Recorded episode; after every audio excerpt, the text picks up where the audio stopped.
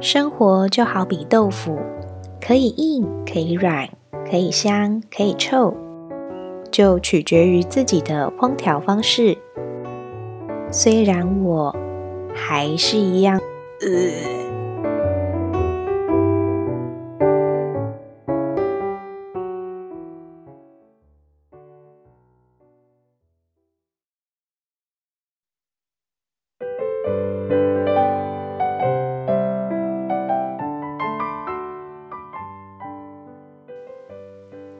我是九 N。很多人都会说大学的时光是非常精彩的。虽然已经毕业了 N 年，不过其实大学时期的事情对我来说还是历历在目。现在我们几个比较要好的同学还是有在联络。有时候跟他们聊到之前的事情的时候，都会是我先提到某件事情。然后他们才慢慢有印象，开始回忆起当时的状况，但偶尔还是会有一两个真的已经完全忘记当时到底发生什么事情的。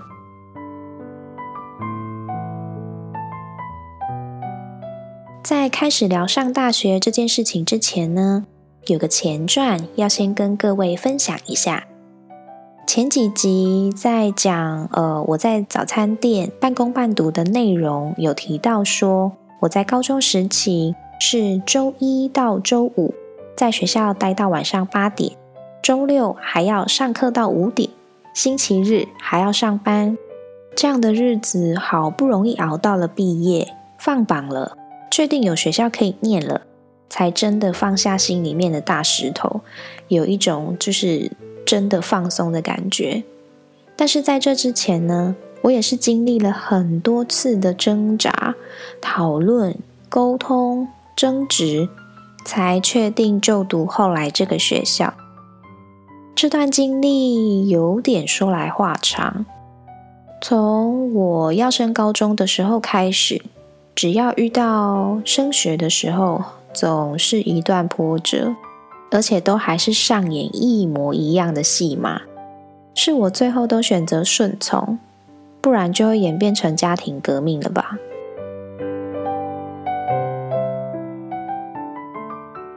我呢是土生土长的中部人，那因为一些家庭因素啊、妈妈的期待啊、阿利亚在一堆原因，总之呢，当初要考大学的时候。我妈是千交代万交代，要我不准离开家乡。但她其实真正的意思是要我大学要考家里附近的学校，就是住家里。那如果可以考上国立的，那就更好啦，又可以省学费啊，省钱啊。我们家附近的学校就是一间某国立大学。其实也不用我多说，中部的国立学校其实真的没有很多。尤其我读的是普通高中，没有办法上科技大学，但偏偏我的成绩就是没有到那边，到底要怎么考？当初学测的时候，我的成绩推甄到了一间桃园的学校，我当时是想说，起码让我去面试看看自己的能力在哪里，去见见世面。就算我真的录取了，我还是有选择权，决定要不要去就读啊。但我妈坚持反对，怎么样都不让我去试。她觉得我一旦去面试了，就回不来了。最后呢，就是资料送出去了，但我没有去面试。没有面试怎么办？就没有学校念啊，只好再战职考。那因为我很怕我自己没有学校念，所以只考那半年。也是很认真的在准备，很认真的在读书，想要赶快补强自己比较弱的部分。然后呢，全部的志愿都填在某县市的学校，就是中部的学校。科系呢，觉得顺眼的就把它填上去，觉得看起来好像还可以，就把它填上去。我也没有特别一个一个去仔细去看，说还是去查它到底是什么样的一个科系，就照字面上看起来，嗯，应该还可以吧，然后我就填。一方面是我怕自己太挑，变成没有学校念，不然就是呃，可能顺序啊，还是什么怎么样填错了，志愿没有填好，就不小心沦落到很后段的学校。因为其实我的成绩后来只考的成绩其实不差，所以我会我会很不甘心。如果我因为志愿填错或是没填好，就填到一个很后段的学校，我我会蛮难过的。最后呢，是上了一间还不错的学校，虽然不是国立，离家里也有一段路，要跨好几区才会到，但还是在中部没错啊，还是在家乡的那个县市没有错啊。这个我妈就没话讲了吧？我没有离开中部，只是离家里有一点点距离。那当时学校呢，强制规定。大一新生除了家里是住在附近某些范围的区域以外，其他的一律都要先住校。等到你二年级之后，你学校宿舍没抽到，或者是你想要就是通勤上下课，那就随便你。但是大一是没有办法的。那时候我妈知道这个讯息，整个情绪只有复杂可以形容。她甚至在最后我已经准备要搬到学校宿舍的前几天。她突然对着我说：“你很自私诶，丢我一个人面对这个家。”我当下听到的情绪也是很复杂，但是很抱歉，我还是非去不可。这么长的一段前情提要，我已经很尽量精简了。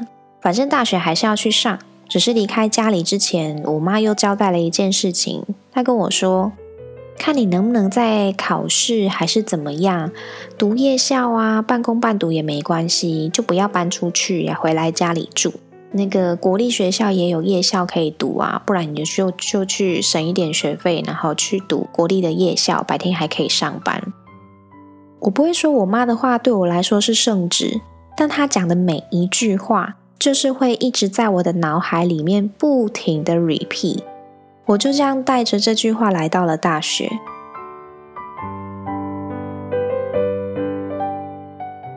第一个礼拜呢，在宿舍里，我每天都觉得时间好难熬。我们是四个人一间，然后呢，除了我以外的三位同学都有电脑，只有我没有。呃，其实上大学有电脑这件事情真的是很普遍，也很正常的一件事情。但我也不知道为什么，我那时候就是没有想到电脑这件事情。我会这么早打工，想必我们家环境也不是多好。那一直以来呢，家里买的电脑也都是哥哥的。我就是真的只有要上网查资料，还是要干嘛之类的，我才会借电脑来用。那一用也不会超过半个小时，所以对我来说，根本不会想到电脑是大学生必备的必需品。重点是我后来念的科系是资管系，没有电脑也是蛮蠢的。虽然其实我原本那时候也真的不知道资管到底要干嘛，反正就是大家都在自己的位置用自己的电脑啊，我就一个人书桌超空，也很无聊。那个年代呢，还在流行亚太网内互打免费哦，不知道什么是亚太的，可以上网 Google 一下。是一个智慧型手机还没成熟的时期，我也忘了我为什么会有亚太。反正那时候只要我一无聊，就会拿起电话打给高中也有亚太的同学聊天。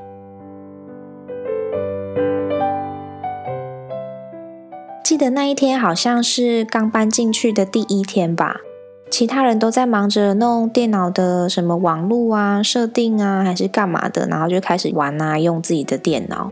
大家也都还不熟，自然也不会多聊什么，所以就是自己忙自己的。那我呢，整理完自己的位置之后就很无聊，然后就想说，不然就打电话给高中同学聊天。那也不知道是怎么聊的。我本来坐在椅子上坐的好好的，突然呢就坐到了地上，然后在那玩椅子。聊着聊着呢，手就去碰那个可以调椅子高度的东西，把椅子调到最高之后。我又坐上去，然后发现我大腿会被桌子夹住，太高了。这个时候呢，我想要把椅子调矮，可是我怎么搬就是没有反应。我就想说，嗯，我记得这个椅子是这样调，没有错啊，啊，怎么不会下去？我就在那里玩了很久的椅子，我就装作没事，继续跟我同学聊天，然后就一直在那里搬那个椅子，怎么搬都没有用。后来聊到一个段落之后。我就把我椅子调不回去的事情跟我高中同学讲，他还教我说：“啊，你就坐上去，然后再搬就可以下去啦。”可是我怎么弄就是下不去诶，我也不知道为什么。这时候可能宿舍的其他人已经注意我很久了，大概是觉得这个没电脑的人在干嘛？一直讲电话就算了，椅子还可以玩这么久，是不是有病？其中一个人听到我椅子不会调，在我电话挂掉之后，就跑过来，然后坐上去，把椅子往下降。跟我说这样子调就可以了。我其实有一点就是觉得很丢脸。我后来才知道，原来我刚刚调不回去的原因，是因为我坐的太前面，没有坐到椅子的中心点，就是那个压力不够啦，所以没有坐到那个点，就就压不下去这样子。我那时候真的觉得我自己超蠢，蠢爆的蠢，又觉得。怎么会蠢的这么好笑？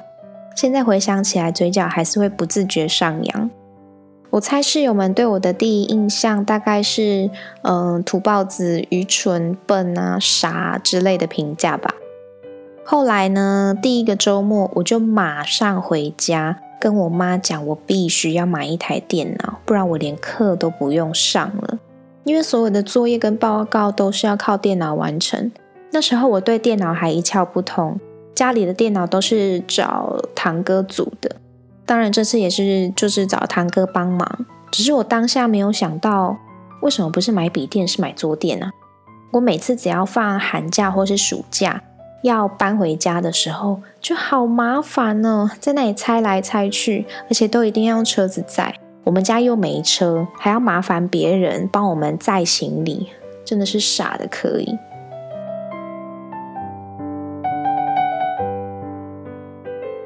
开学大概一个多礼拜之后，我妈那一句要我再转学考那句话，还是一直在我脑海里面飘荡着。我就去找了资料，准备考国立大学夜间部的转学考。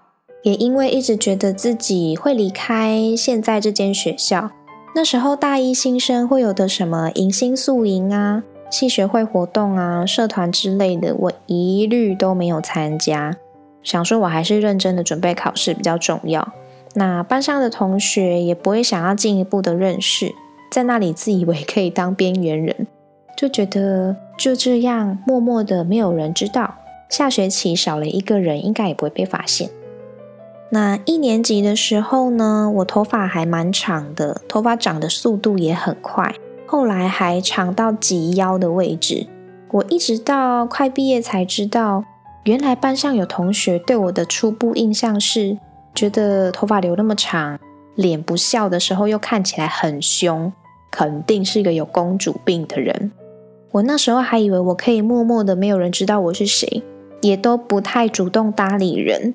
再加上我刚搬进宿舍的时候，又是没电脑，又是不会调椅子高度，太多让人印象深刻的点。其实很多人都觉得我很奇怪。反而更受同学的关注了。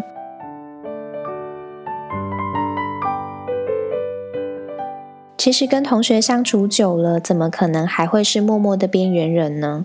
而且我住的是学校宿舍，诶，跟室友几乎可以说是二十四小时都形影不离。后来开学不知道多久之后，我就慢慢的没有那么积极的在准备考试。一方面是大一的课程还满满的，还要应付功课啊、报告什么的；一方面是慢慢跟室友、同学熟了之后，也动摇我自己一开始的想法。最后呢，我还是有去参加转学考，放榜的成绩是被取二，但其实那蛮抢手的，就算是被取一也不太会上。嗯，反正这样的结果，我对我妈有一个交代。我去考试了，我也努力了，那我也不是考得特别烂，而且跟同学相处了几个月，我也懒得再换环境了。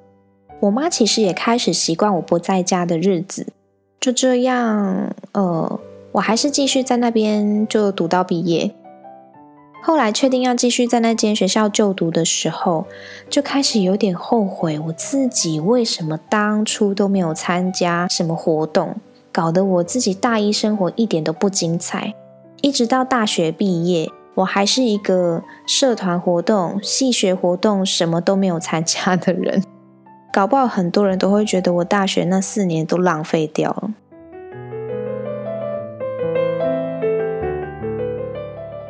其实蛮多同学在跟我接触过后，就消除对我那些奇怪的第一印象。反正我就是一个天然呆、天然傻、天兵、没偶包、搞笑的疯子。我有太多太蠢的事情，跟突然的经典一瞬间。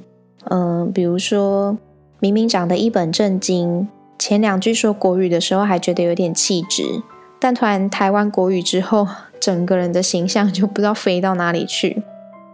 前一秒在等电梯的时候，还在正正经经的讨论报告，下一秒要进电梯的时候，就莫名其妙整个人跌到电梯的最里面。头发太多太长，要吹很久才会干。就被室友关到门外去吹头发，整个走廊就有一个人在那里吹头发。因为宿舍的冷气费要储值，会害他们觉得很热或者是浪费电。嗯，还有买了电风扇，不是拿来吹自己，而是要吹很烫的汤面。诸如此类的事情太多太多，每一件事情都记得的话，真的也是讲不完也笑不完。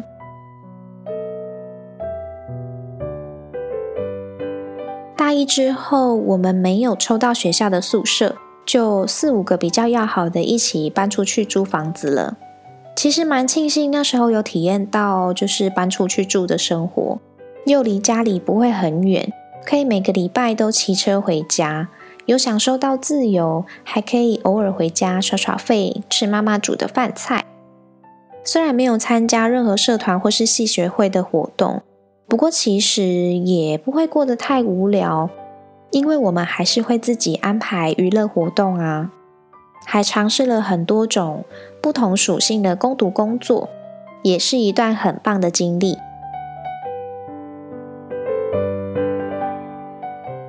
大家的大学生活也是多彩多姿吗？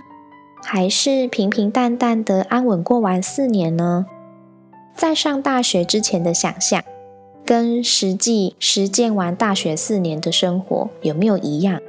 都欢迎跟我们一起留言讨论哦。我们下次见，拜拜。